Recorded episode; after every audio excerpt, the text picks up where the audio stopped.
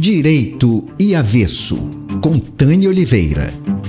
Na pauta, o debate jurídico na política brasileira.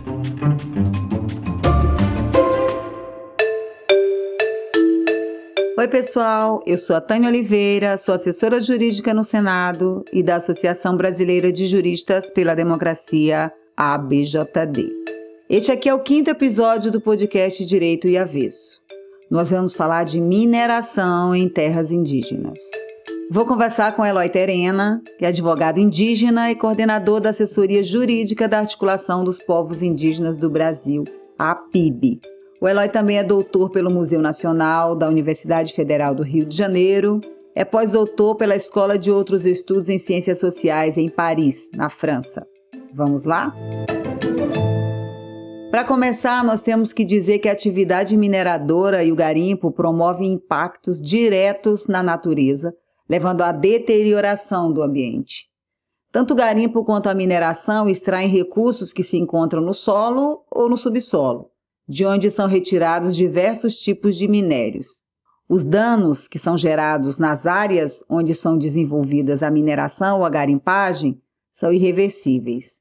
Diante desses fatos, nós percebemos que a lucratividade oriunda dessa extração mineral fica nas mãos de uma minoria e os prejuízos ambientais são para toda a população, atual e também futura. Nossa Constituição Federal de 1988 estabeleceu regras gerais para as atividades minerárias ou o aproveitamento de potenciais energéticos em todo o território nacional. Entretanto, a Constituição criou regras específicas e mais restritivas para a possibilidade de sua prática em terras indígenas. Não existe autorização para mineração e garimpo em terras indígenas. Segundo o parágrafo 3 do artigo 231 da Constituição Federal, pesquisa e lavra das riquezas minerais em terras indígenas só pode ser feita com autorização do Congresso Nacional e consultada a comunidade afetada. E o que é que está acontecendo agora? A Câmara dos Deputados aprovou na quarta-feira passada, no dia 9, um requerimento de urgência na tramitação do projeto de lei 191 de 2020, que é um projeto de autoria do governo Bolsonaro e consta na lista de prioridades do governo, divulgada no começo do ano por meio de uma portaria. Foram 279 votos favoráveis, 108 contrários e 3 abstenções. O requerimento de urgência significa que o projeto tramita de forma mais rápida. E o que é que faz o projeto de lei 191 de 2020? Ele justamente libera a exploração de minérios em terras indígenas, incluindo áreas habitadas pelos chamados povos isolados. Lembrando aqui que o Brasil é o país com o maior número de indígenas isolados do mundo. São povos vulneráveis porque a ausência de convivência com o homem branco faz com que eles não tenham respostas imunológicas para doenças comuns. Eloy, qual é o impacto para os povos indígenas se um projeto que autoriza a mineração em terras indígenas for aprovado? Não obstante a Constituição vedar a atividade de garimpo em terras indígenas, nós sabemos que elas existem e existem de forma ilegal. E por conta dessa ilegalidade, os povos indígenas já estão sofrendo com os impactos. O primeiro deles, sem dúvida, é o índice de invasão. As terras indígenas são de usufruto exclusivo dos povos indígenas. Então, o ingresso ilegal desses garimpeiros configura-se uma violação clara ao direito territorial desses povos. Outro aspecto importante é o dano ambiental.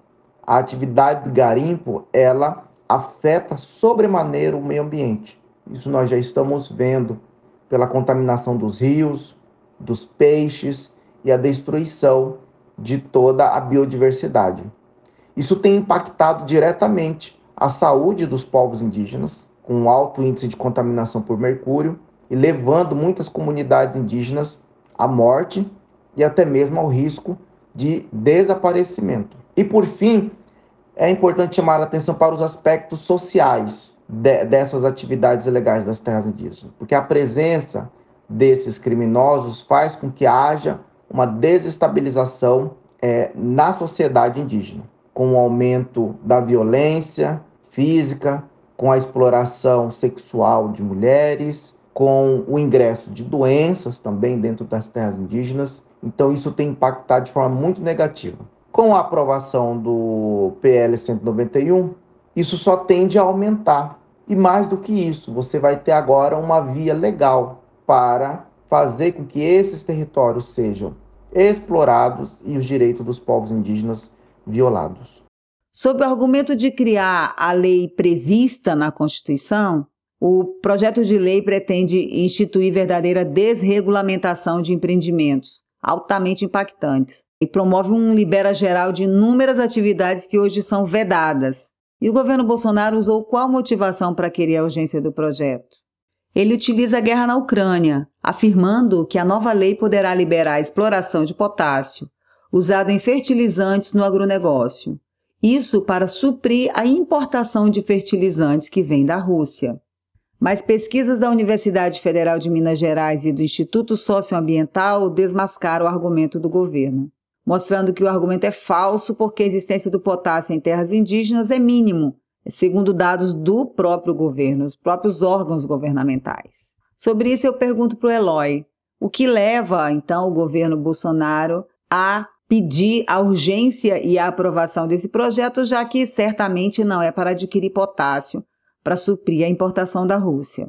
Bom, o presidente Jair Bolsonaro ele foi eleito né, com a promessa de não demarcar nenhuma terra indígena e também de autorizar a exploração mineral nas terras indígenas. Esse é um compromisso que ele tem com esses setores da sociedade. Então, ele está, na verdade, cumprindo com a sua promessa de campanha. O que está acontecendo agora é que ele está se aproveitando, né, da guerra lá na Ucrânia, para a partir dessa justificativa, a questão do potássio, que está dentro das terras indígenas, impulsionar esse debate novamente no âmbito do Congresso Nacional. E isso, ao nosso ver, é algo totalmente ilegítimo, porque a Constituição e os tratados internacionais são claros em dizer que toda vez que uma medida legislativa ou administrativa for capaz de afetar povos indígenas e comunidades indígenas,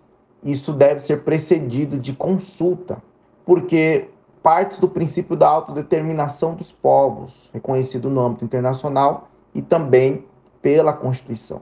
Ou seja, você deve respeitar a cultura e o modo de vida desses povos. Portanto, você tem o dever de consultá-los antes de iniciar qualquer medida que vai afetar os seus territórios, a sua vida, a sua cultura.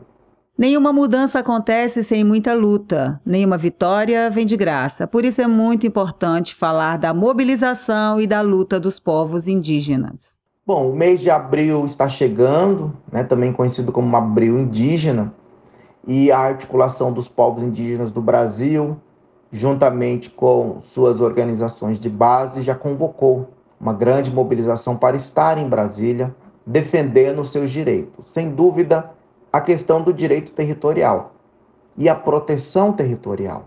Além de pretender legalizar garimpos e conceder direitos minerários atropelando os direitos constitucionais dos povos indígenas, o projeto de lei 191 também promove a instalação de hidrelétricas, a abertura de estradas e o plantio de espécies transgênicas nas terras indígenas.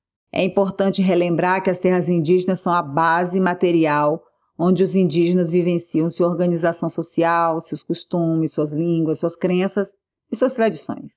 É nelas que eles exercem as suas atividades produtivas e encontram os recursos ambientais necessários para o seu bem-estar.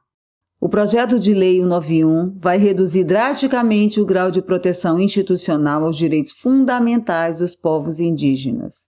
É uma verdadeira tragédia e um imenso retrocesso. Direito e Avesso, com Tânia Oliveira.